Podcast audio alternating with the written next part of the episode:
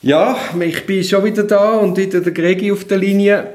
Es geht Schlag auf Schlag. Es gibt irgendwie keine Stunde, wo es nicht wichtige Neuigkeiten gibt. Du Gregi, was meinst du? Gehen wir den Leuten schon richtig auf die Nerven mit unserem Podcast? Ich habe mir zwar auch kurz überlegt, aber ich, meine, ich bin im Homeoffice und ich als Strafverteidiger habe im Moment fast nichts Besseres zu tun, als mit dir zu quatschen. ja, so ein Blödsinn. ja, nein, ich meine, es muss ja niemand hören, wo es nicht interessiert. Äh, gehen wir schnell tagesaktuelle Daten durch. Heute Morgen sind ja 26.03.0000 Uhr sind äh, verschiedene Verordnungen in Kraft treten. Zum einen betrifft das Kurzarbeitsentschädigung. Man hat Karenzfrist aufgehoben und man kann jetzt, jetzt auch als Gesellschafter von einer, von einer juristischen Person Kurzarbeitsentschädigung geltend machen. Das ist bis jetzt nicht möglich gewesen. Und zwar kommt man über eine Pauschale von 3.320 Franken im Monat. Da werden sich alle Angestellten, Partner von grossen Kanzleien freuen über diese Platz. Genau. Uns betrifft es ja nicht, weil wir sind äh, nicht keine juristische Person, die uns angestellt hat. Entsprechend können wir keine Kurzarbeitsentschädigung geltend machen. Immerhin können wir als Selbstständige haben wir einen gewissen Rahmen Entschädigungserwerbsausfall. Nämlich, wenn wir ärztlich verordnet in Quarantäne gehen, wenn wir ähm, eigene Kind müssen betreuen wegen der Ausfall von der Fremdbetreuung und haben wir etwas vergessen. Ich glaube, das ist ungefähr. Ja, wenn, wenn unser Betrieb geschlossen würde aufgrund von einer Verordnung vom Bundesrat, Notverordnung, aber das ist ja noch nicht der Fall. Wir dürfen ja weiterhin ins Büro. Genau, immerhin können du und ich heute von unseren Volksbanken relativ unkompliziert bis zu einer halben Million zinsloses Darlehen holen, wenn wir mal in Liquiditätsengpässe sind. Ja, also es hängt ab 10% vom Umsatz. Okay, gut. Äh, dann hat es einen Zahlungsaufschub, dass man quasi äh, Sozialversicherungsbeiträge nicht muss zahlen muss. Also nicht, man muss sie schon zahlen, aber wenn man sie nicht zahlt, gibt es keine Verzugszinsen. Das gleiche ist bei der Mehrwertsteuer und der direkten Bundessteuer. Genau, und dann ist auch noch, was jetzt, Ostern haben wir schon, gell? Ostergerichtsferien haben, fangen per sofort an. Und wir haben einen Fristenstillstand. Genau, wir haben einen Fristenstillstand. Mir ist allerdings nicht ganz klar, was jetzt das auf Bundesgerichtsebene heißt. Ich habe nämlich gestern eine Frist bekommen, nein, sogar zwei Fristen vom Bundesgericht bis zum 21. April. Also die haben jetzt nicht einfach 10 Tage oder 20 Tage oder 30 Tage gegeben, sondern die haben jetzt wirklich eine Frist gegeben. Ich weiß nicht, warum sie jetzt das genau jetzt gemacht haben. Hast du eine Ahnung, wie sich jetzt das mit der Gerichtsferien verhalten, wenn ich da eine exakte Frist habe? Du hast jetzt, äh, aha, aber du hast eine richterliche Frist bekommen. Ja. Vom Bundesgericht. Ja. Kannst du mal anrufen? Haha. das Telefon ab. Ja, musst halt mal schreiben. Ja, also ich habe dann auf der Homepage, also das Bundesgericht hat auch ein Pressekommuniqué rausgegeben, sehr sinnig. Dort steht, dass man, wenn man quasi, man müsse sich orientieren an der ergangenen Rechtsprechung des Bundesgerichts zum BGG 46 Absatz 1 und 2. Also weil jetzt, ich, jetzt kann ich mich mit dem BGG befassen, wie wenn man momentan nichts Besseres zu tun hätte. Anstatt dass einem einfach 30 Tage frisch gehen und die würde jetzt stillstehen. Genau, gewohnt kundenfreundliches Slogan, kann ich dazu sagen. Ja, also ich, also ich verstehe es wirklich nicht, wie die jetzt auf die Idee gekommen sind, mir eine exakte Frist geben. Nur sonst in unserer täglichen Arbeit bringt das ja herzlich wenig, weil in der Städte haben wir keine Gerichtsferien. Aber auf Bundesgerichtsebene haben wir Gerichtsferien. Äh, ich glaube, aus dem Buch heraus würde ich jetzt sagen, der Stillstand gilt. Auch wenn sie eine feste Frist gesetzt haben. Aber eben, jetzt muss ich das BGG das abklären. Dann haben wir immer noch, also der Gerichtsbetrieb, der Verhandlungsbetrieb bei der Zürcher Gericht steht still. Das haben wir ja schon in einem früheren Podcast äh, besprochen. Hast du gesehen, äh, vom Bundesamt für Justiz, ähm, Erläuterungen hinsichtlich Anwaltskanzleien und Besprechungen mit Klienten? Ja, das habe ich auch gut angeschaut. Das sollte ja weiterhin gehen, gell? Ja, man muss einfach die Hygienevorschriften beachten. Mhm. Noch etwas anderes, also, das ist früher schon klar, ich weiß nicht, ob das schon alle wissen, ähm, die Poststellen haben eingeschränkte Öffnungszeiten.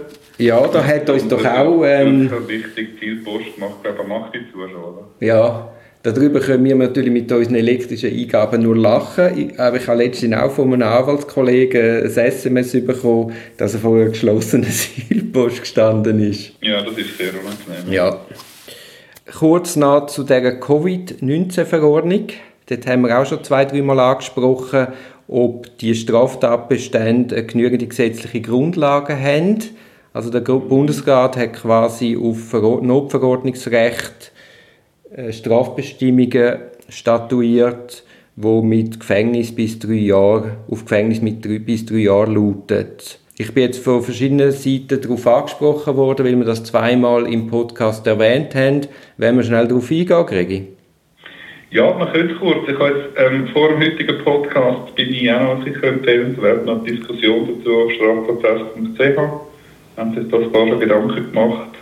Ähm, das ist dort schon mal auch ein bisschen diskutiert worden und es ist sicher die richtige Stoßrichtung, die Gedanken, die wir dort gemacht haben. Wir können das gerne noch mal kurz anschauen. Also lass mich schnell kurz ausholen für die Leute, die noch nicht in die Verordnungen gestiegen sind. Also im Artikel 10f von der Covid-Verordnung, das ist die Notverordnung vom Bundesrat, dort steht, dass wenn man gegen Artikel 6 von der Covid-Verordnung verstoßt, dass man sich strafbar machen kann mit Gefängnis bis zu drei Jahren oder Geldstrafe. Äh, Artikel 6 von der Covid-Verordnung, das ist eben das öffentliche und private Veranstaltungsverbot sowie gewisse Schließung von Läden, also Barbetrieb, Einkaufsläden etc. Also all das, was geschlossen wurde ist, falls die gleich offen haben, wie jetzt sagen wir ein Solarium, wird, äh, fallen unter die Strafnorm vom Artikel 10. Das ist also die Ausgangslage. Genau, also öffentlich zugängliche Einrichtungen müssen geschlossen werden öffentliche oder private Veranstaltungen sind verboten. Und es gibt im Artikel 6 Absatz 3, wo man abschließend aufzählt, Ausnahmen erwähnt, sozusagen systemrelevante Betriebe. Genau, vielleicht zwei, drei Beispiele. Du hast es auch schon gesagt, ein Coiffeur, der jetzt privat zu den Leuten geht, Haar schneiden, macht sich strafbar. Und spannend ist auch, zum Beispiel Gesundheitsberufe sind ausgenommen in einem bestimmten Rahmen. Und das ist nicht aber schon sehr komisch. Die sind zwar ausgenommen, aber irgendwo wird dann aber wieder erwähnt, ja, ihr dürft schon arbeiten, ihr dürft aber nur notwendige Behandlungen machen und notwendig sind nur Behandlungen, die ärztlich verordnet worden sind. Mhm. Also einfach in die Massage kannst du nicht gehen? Ja, und also zum Beispiel denken, bei Psychotherapie, die ähm, auf ähm, Zusatzversicherung gemacht wird, ähm, therapiert wird, dort muss man aufpassen, dass sich die Therapeutinnen und Therapeuten strafbar machen. Ähm, du hast jetzt noch gesagt, das ist die eine, das eine Vergehen, wo Artikel 10f ähm, da sozusagen eingeflossen ist. Ich nenne es eigentlich nicht Covid-Verordnung, es ist ein faktisch die neue Bundesverfassung, die wir haben. Wir haben auch noch Artikel 3 Absatz 4 hat sich noch etwas eingeschlichen, das ist eine migrationsstrafrechtliche Norm. Und nämlich sagt, wenn man gegen die verschärften Einreisebestimmungen verstoßt, muss, ähm, kommt ähm, 115 vom Ausländer- und Integrationsgesetz ähm, kommt sinngemäß voran. Mhm. Also weitere Strafnorm auf der Vergehensebene. Genau. Jetzt lass uns kurz anschauen, wie sich rechtsstaatlich mit dem verhalten. Ja, bitte. Soll ich? Also gut. Ja, danke, Gigi. Also, äh, ich meine, es braucht das Gesetz im formellen Sinn für Delikt, wo, sagen wir, wo eben mit Freiheitsstrafe bestraft werden, also Vergehen und Verbrechen. Eine mögliche gesetzliche Grundlage wäre Epidemiegesetz. Dort gibt es dann auch tatsächlich einen Artikel 82, wo genau das sagt, Freiheitsstrafe bis zu drei Jahren oder Geldstrafe. Und damit kann bestraft werden, wer gegen Einschränkungen von bestimmten Tätigkeit oder Berufsausübungseinschränkungen zuwiderhandelt. Und dann wird verwiesen auf, Artikel, auf den Artikel 38 vom Epidemiegesetz und dort steht, wer quasi krank ist und trotzdem geht arbeiten, der macht sich entsprechend strafbar. Also dem kann quasi die Berufs- oder Tätigkeit teilweise oder ganz untersagt werden und wenn man dem zuwiderhandelt, quasi dem und dem teilweise Berufsverbot, der macht sich nach Artikel 82 strafbar. Also im Gesetz im formellen Sinn ist nur die Arbeitstätigkeit des bereits Erkrankten. Genau, jetzt warte schnell. Dann gibt es noch einen Übertretungstatbestand, Artikel 83 vom Epidemiegesetz. Der sagt, mit Buß wird bestraft, wer gegen Massnahmen zuwiderhandelt, wo, wo die Bevölkerung schützen soll. Das wird dann verwiesen auf Artikel 40 vom Epidemiegesetz und dort wird eigentlich genau das aufzählt, was der Bundesrat jetzt gemacht hat. Also wenn die zuständige kantonale Behörde steht da, Maßnahmen anordnet, um übertragbare Krankheiten zu eindämmen, oder eben Veranstaltungen verbietet, Schulen schließt, der soll bestraft werden mit einer Buße. Also kann man, wenn man das, das Epidemiegesetz studiert, muss man sagen, es ist sehr fraglich, ob jetzt der Artikel 10f in der ganzen Bandbreite abdeckt ist. Also genügend gesetzliche Grundlage für den 10f vorhanden ist. Teilweise sicher, teilweise aber auch nicht. Ja, ähm, es gibt da aber dazu das habe ich jetzt aber ehrlich gesagt abgespickt auf strafprotest.ch. Es gibt ja einen Bundesgerichtsentscheid, das ist 123 römisch 4 29. Dort ist es gegangen um eine Verschärfung vom Waffengesetz. Ähm, Mit Jugoslawien? Trageverschlusswaffen von jugoslawischen Staaten. Ja, genau, ja. Äh, und dort hat das Bundesgericht, wenn ich das richtig überblicke, da hat es eine Verordnung gegeben vom Bundesrat, die das verschärft hat und dort das strafbewehrt hat, das auch äh, mit Freiheit Strafe androht. Und ähm, das ist dort auf dem Bundesgericht durchgewunken worden. Also ähnliche Konstellation, wie wir jetzt hier haben, dass man irgendwie so etwas wie eine gesetzliche Grundlage hat, die aber nicht ganz abdeckt hat und dann aus Notverordnungsrecht der Bundesrat hat können darüber rausgehen Genau, wo ich mir vorstellen kann, jetzt ist die Not noch ein bisschen ähm, grösser als dort. Äh, ja, ich finde es einfach krass, dass in dem Fall ganz klar das als Übertretungen deklariert werden in dem Epidemiegesetz und das jetzt als für Vergehen erklärt werden. Eigentlich die ja, möglicherweise hat man in, äh, sozusagen in Friedenszeiten hat man das zu wenig antizipieren, was es für Instrumente braucht, äh, dann in Krisenzeiten. Ja, also tust du jetzt... Das Verständnis dafür, dass man so, wenn man jetzt aus der Not geborenen Verhaltensanweisungen wo man ja durchaus auch ähm, kann nachvollziehen die Eindämmungsvorschriften, dass man eine Strafe bewähren Ja, aber äh, Buß ist auch eine Strafe. macht oder auf Vergehensstufe, das kann man sicher diskutieren. Also ich finde, es, es langt auch ein Buß. Also der Solarium Betreiber, wo jetzt da im, wo im Kanton St. Gallen bereits mit Strafbefehl bestraft worden ist und jetzt einen Strafregistereintrag hat, weil das Solarium drei Tage zu lang geöffnet hat, wobei scheinbar ein Missverständnis dem zugrunde liegt muss ich sagen, der hat es auch einen Bus da. Der braucht jetzt nicht einen Strafregistereintrag. Ja, ich denke, das ist halt immer noch... Ähm, also meinst du generalpräventiv... Wirksamkeit von Strafen, aber ein Bus... Aber es ist ja auch eine Strafe. Spürt man sowieso mehr, ja. Also eben, ich glaube, also generell, generalpräventive Argumente in Ehre, aber so stark wirken die jetzt nicht und macht ja keinen kein grossen Unterschied, ob es jetzt ein Vergehen oder eine Übertretung ist für, für Prävention meine ich, aber für den Einzelnen eben schon, der dann bestraft wird. Also ich sehe jetzt nicht ganz ein, warum das soll ein Vergehen müssen sein. Mhm, ja, das werden wir dann, wenn wir in die ersten Strafverfahren jetzt vor Gericht gehen, wenn es nicht weiterzieht, werden wir dann sehen, wie Gerichte damit umgehen. Mhm. Das kann ja noch rein jetzt äh, von der Materie her spannend sein. Ja, ja, ja. Ähm, was mir da aufgefallen ist, also im Artikel 6 Absatz ähm, eins ist das, glaube ich, artlicher Absatz von 2 steht, dass öffentliche oder private Veranstaltungen verboten sind. Und da kann man sich vorstellen, äh, oder kann man sich fragen, was sind Veranstaltungen? Und ähm, es gibt ja da, mit dem, da tust du nachher auch, möglicherweise auch noch verlinken, es gibt also Erläuterungen vom BAG, innerhalb der Kommentierung von der Verordnung. Sicher für den einen oder anderen Kolleginnen oder Kollegen, wenn man mal Strafverteidigen, dann spannend, die Ausführungs äh, sozusagen die ausführenden Erläuterungen, äh, erläuternde Ausführungen, Entschuldigung. Aber jetzt habe ich gefragt, was sind denn Veranstaltungen? Und bevor ich das gefunden habe, die Bemerkungen vom BAG, habe ich mal noch ein bisschen versucht zu googeln. Im Duden hat man nichts rechts gefunden. In Wikipedia hat man, habe ich etwas gefunden. Ich werde das kurz sagen. In Wikipedia steht, eine Veranstaltung ist ein zeitlich begrenzt und geplantes Ereignis, von einer Gruppe von Menschen teilnimmt das Ereignis sei ein definiertes Ziel und ein Programm folgt mit thematisch inhaltlicher Bindung und Zweckbestimmung. Die Organisation des Ereignisses liegt in der abgrenzten Verantwortung des Veranstalters. Warum sage ich das? Weil wenn wir nachher ähm, die Erläuterungen anschauen, ist es tatsächlich so, dass BAG praktisch Copy-Paste gemacht hat bei ihrer Definition von Wikipedia. Das habe ich noch ähm, spannend gefunden. Das ist noch offenbar ziemlich im Stress. Ähm, die Sachen erläutert, dass bereits Wikipedia muss dafür anheben, äh, was eine Veranstaltung ist. Was heisst denn das jetzt konkret? Wenn du nachher mit deiner Familie rausgehst, gehen, spazieren, dann fallst du unter das Veranstaltungsverbot. Ja, warte mal, das haben sie da schön gesagt. Nein, also steht da, zu machen. Also zum Beispiel davon ausgenommen sind Blutspendeaktionen, äh, ein, ein Abendessen im kleinen Kreis, nennen Zaun, das hat davon ausgenommen. Wieso denn?